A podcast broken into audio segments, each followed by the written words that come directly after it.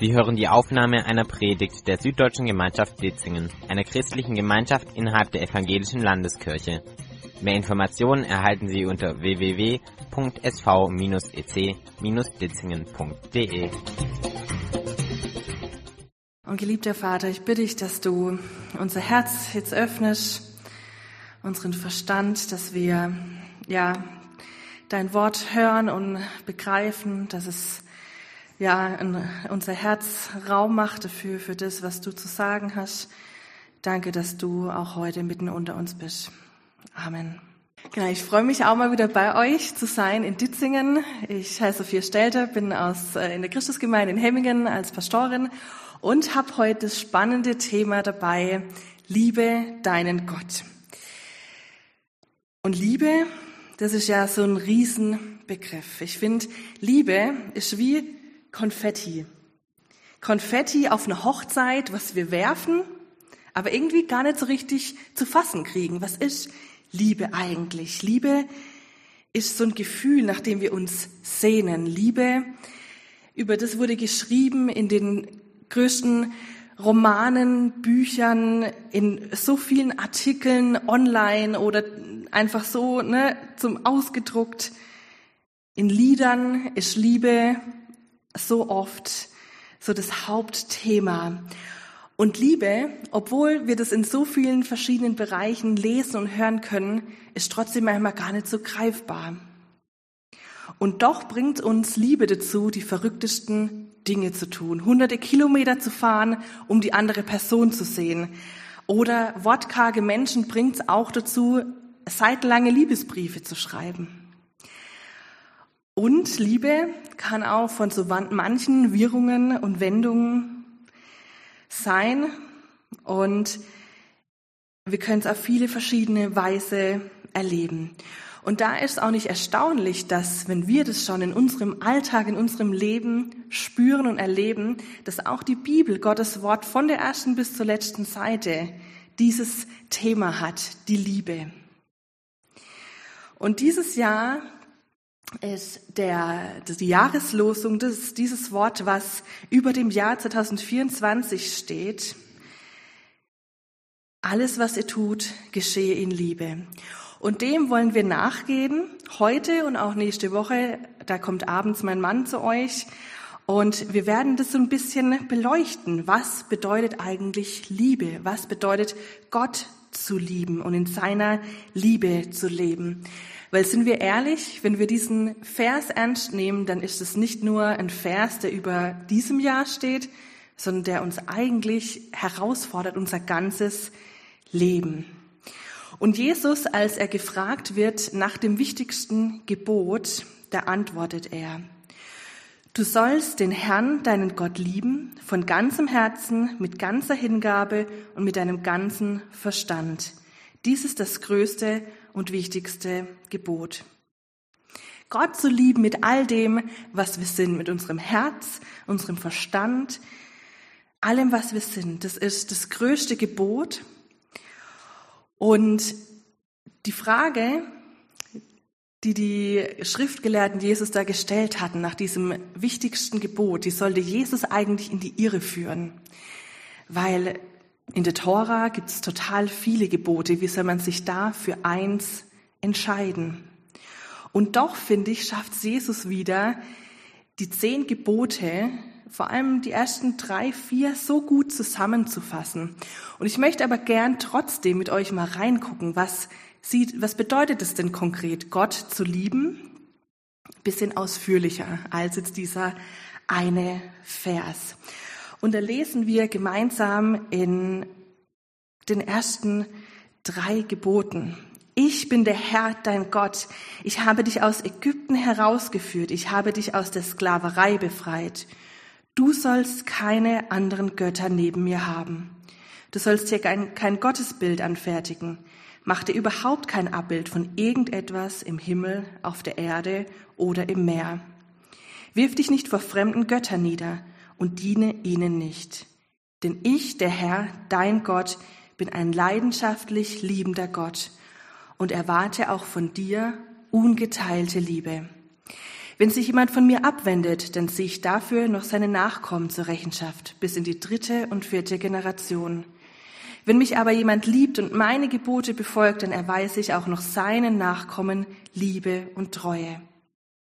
Und das über Tausende von Generationen hin.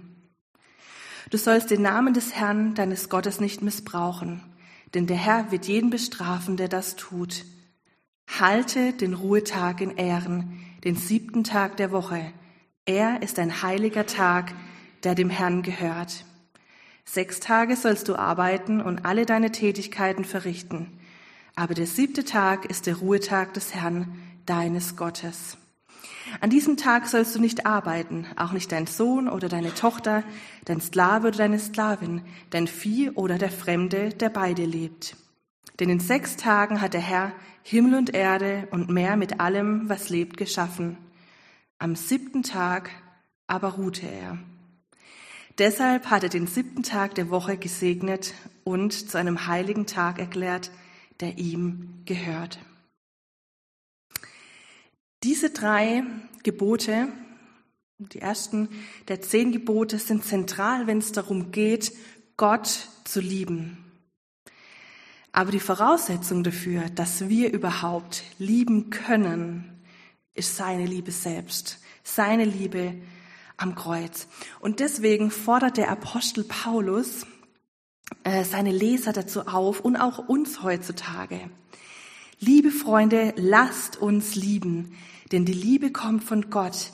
Wer liebt, ist von Gott geboren und kennt Gott. Wer aber nicht liebt, kennt Gott nicht, denn Gott ist Liebe. Gottes Liebe zu uns zeigt sich darin, dass er seinen einzigen Sohn in die Welt sandte, damit wir durch ihn das ewige Leben haben. Und das ist die wahre Liebe. Nicht wir haben Gott geliebt, sondern er hat uns zuerst geliebt und hat seinen Sohn gesandt, damit er uns von unserer Schuld befreit. Wer bekennt, dass Jesus der Sohn Gottes ist, in dem bleibt Gott und er bleibt in Gott. Wir haben erkannt, wie sehr Gott uns liebt und wir glauben an seine Liebe. Gott ist Liebe und wer in der Liebe lebt, der lebt in Gott und Gott lebt in ihm.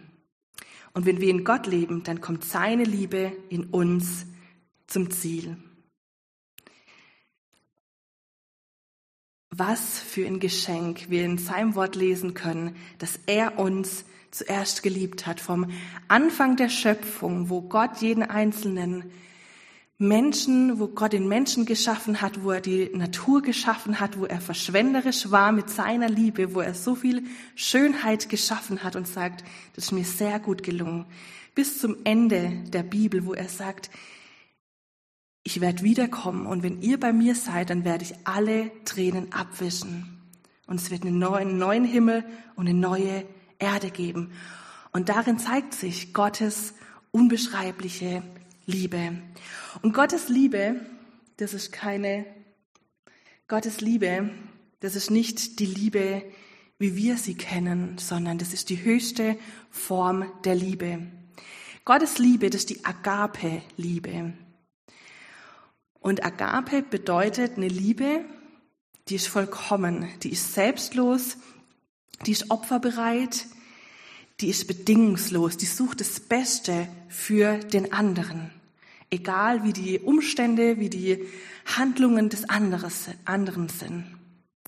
Aus 1. Korinther 13 kennen wir das vielleicht. Das ist so ein ganz beliebter, äh, ein beliebtes Kapitel, beliebte Verse für Trauungen. Und genau da wird von dieser Liebe geredet. Die Liebe Gott, Gottes, Gott selber, ist diese Liebe, die freundlich ist, die nicht neidisch ist, die nicht selbstsüchtig oder nachtragend ist, Sie freut sich über die Wahrheit, erträgt, glaubt und hofft alles und bleibt immer bestehen. Und so ist Gottes Liebe, seine Liebe zu seiner Schöpfung, zu jedem Einzelnen von uns. Und sein größter Liebesbeweis ist Jesus selbst. Der Mensch, Menschen in seiner Gebrochen, in ihrer Gebrochenheit sieht, sie heilt und von Sünden befreien will. Und er letztlich sein Leben sogar hingibt für jeden, für jeden Einzelnen, damit wir mit Gott versöhnt sein dürfen und ewiges Leben haben. Und genau auf dieser Grundlage, auf dieser Liebe können und sollen wir auch lieben. Du sollst den Herrn, dein Gott, lieben von ganzem Herzen, mit ganzer Hingabe und mit deinem ganzen Verstand. Dies ist das größte und wichtigste Gebot. Und ich möchte gerne mit euch ein bisschen reinschauen, was denn das eigentlich konkret bedeutet. Liebe von ganzem Herzen. Wenn wir an daran denken, Gott zu lieben, zumindest geht's mir so, dann fällt mir ganz schnell so eine intellektuelle To-Do-Liste ein, irgendeine Beschäftigung, Dinge, die ich tue, um die Liebe auszudrücken. Bibel lesen, beten, in die Gemeinde gehen. Aber Gott zu lieben ist viel mehr als all das. Gottes Liebe, wenn wir ihr begegnen, die trifft uns zuallererst mal in unserem Herz. Und die berührt uns in unserem tiefsten Innern mit dem, was wir fühlen, wer wir sind. Und diese Liebe hat die Kraft, auch uns zu verändern, hat die Kraft, uns zu erfüllen mit Frieden, mit Freude, mit Hoffnung. Und Gott hat uns Menschen auch geschaffen als Menschen mit Gefühlen. Nicht nur als Menschen, die rational denken, sondern die auch fühlen.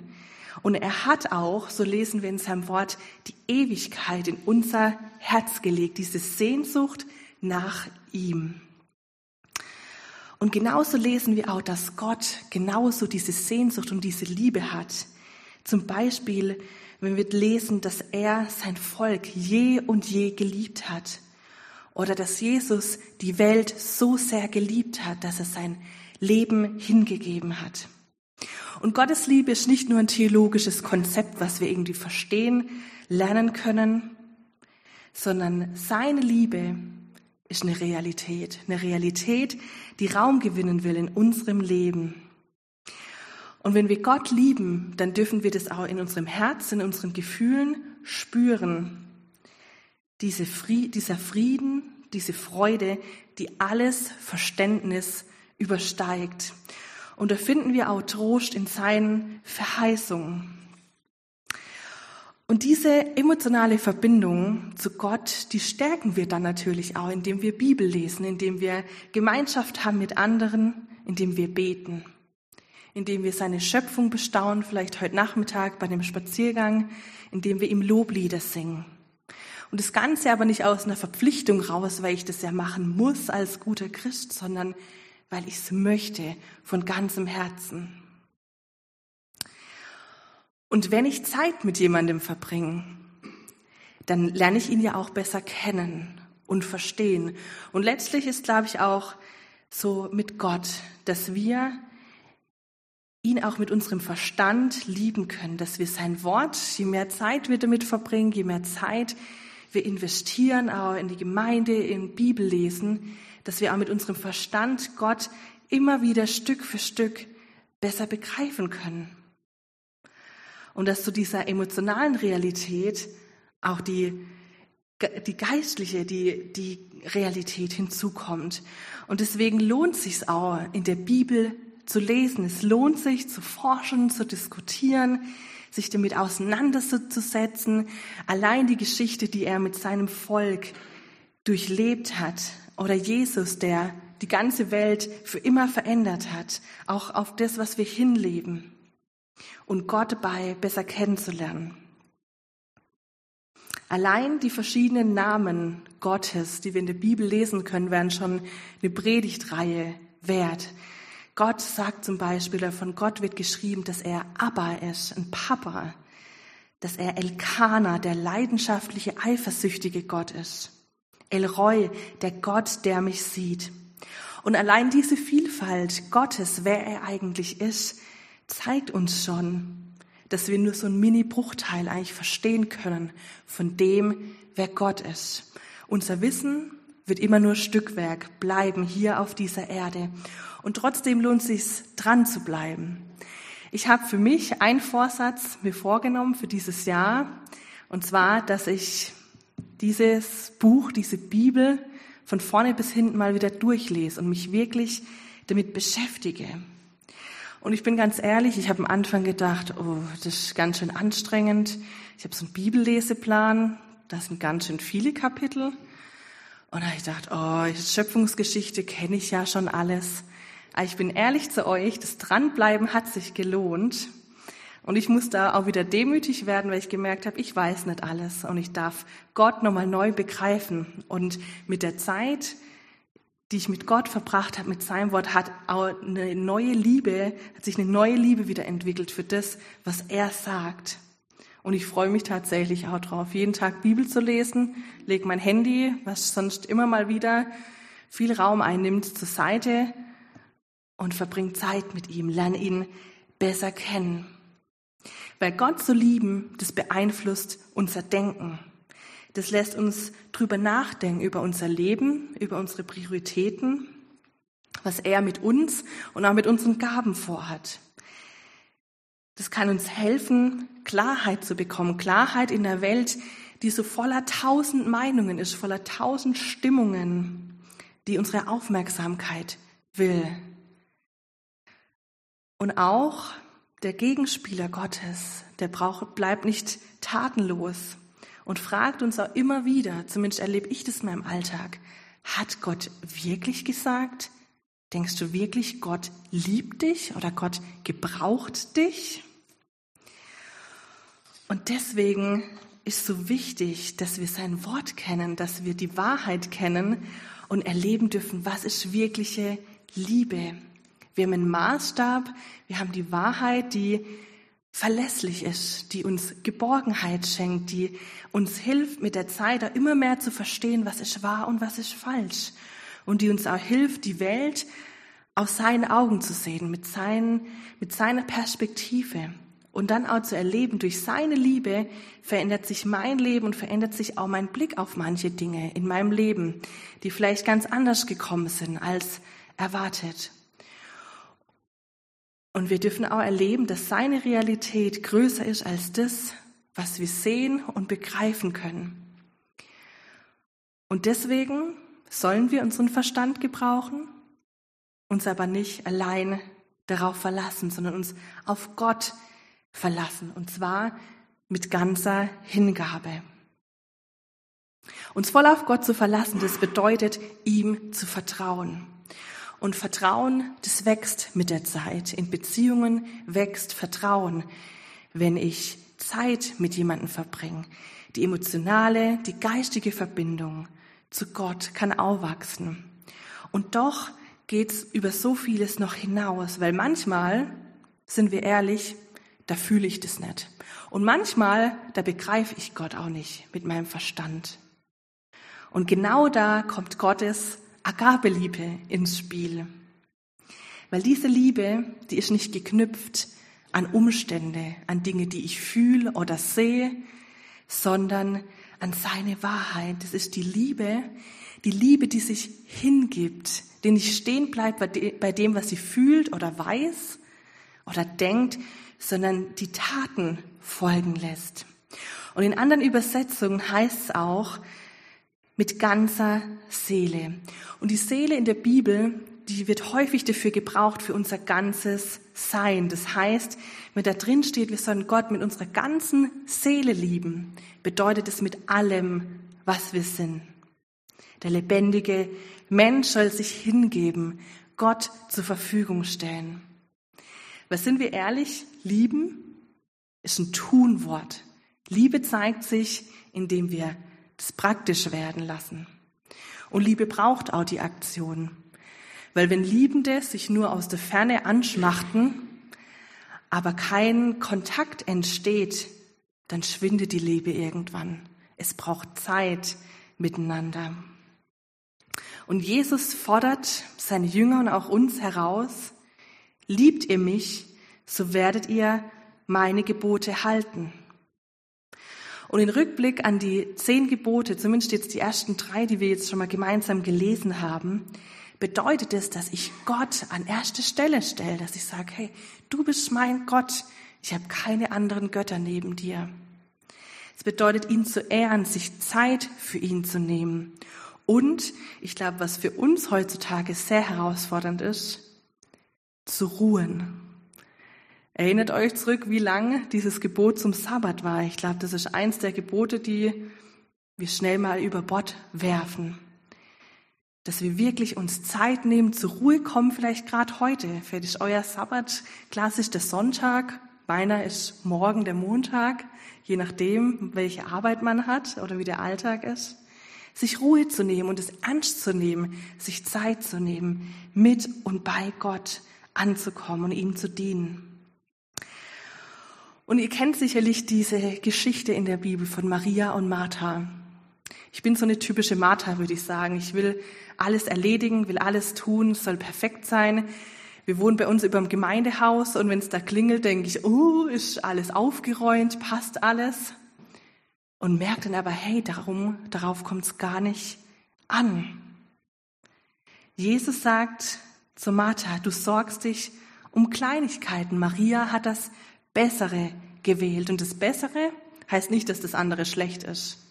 Aber das Bessere heißt, hey, zu meinen Füßen zu sitzen und mir zuzuhören, zu hören, was ich in dein Leben sprechen will, das ist das Bessere. Und irgendwie klingt es ja auch wieder nach dieser intellektuellen Herausforderung oder To-Do-Liste, die ich am Anfang genannt habe. Aber ich glaube, wenn wir wirklich emotional und geistig und mit ganzer Hingabe Gott lieben wollen, dann erfüllt er uns auch mit dem, dass wir es wollen und dass es nicht irgendwas ist, was wir abarbeiten möchten, sondern wo er uns eine Sehnsucht danach schenkt.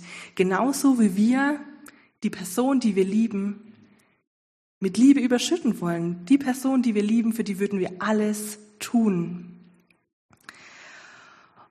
Und das Beste ist, finde ich, an all dem, dass Gottes Liebe die Grundlage ist. Dass ich nicht tun und ackern und machen muss aus mir selber raus, sondern dass Gott uns diese Liebe schenkt.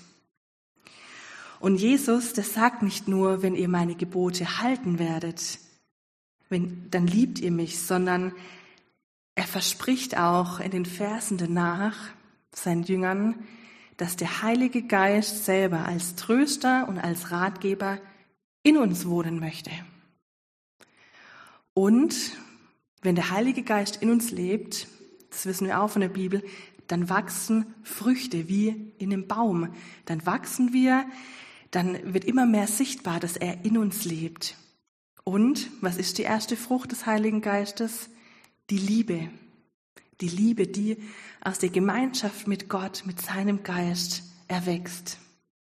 Und es stecken total viele Verheißungen da drin in seinem Wort für die, die Gott lieben.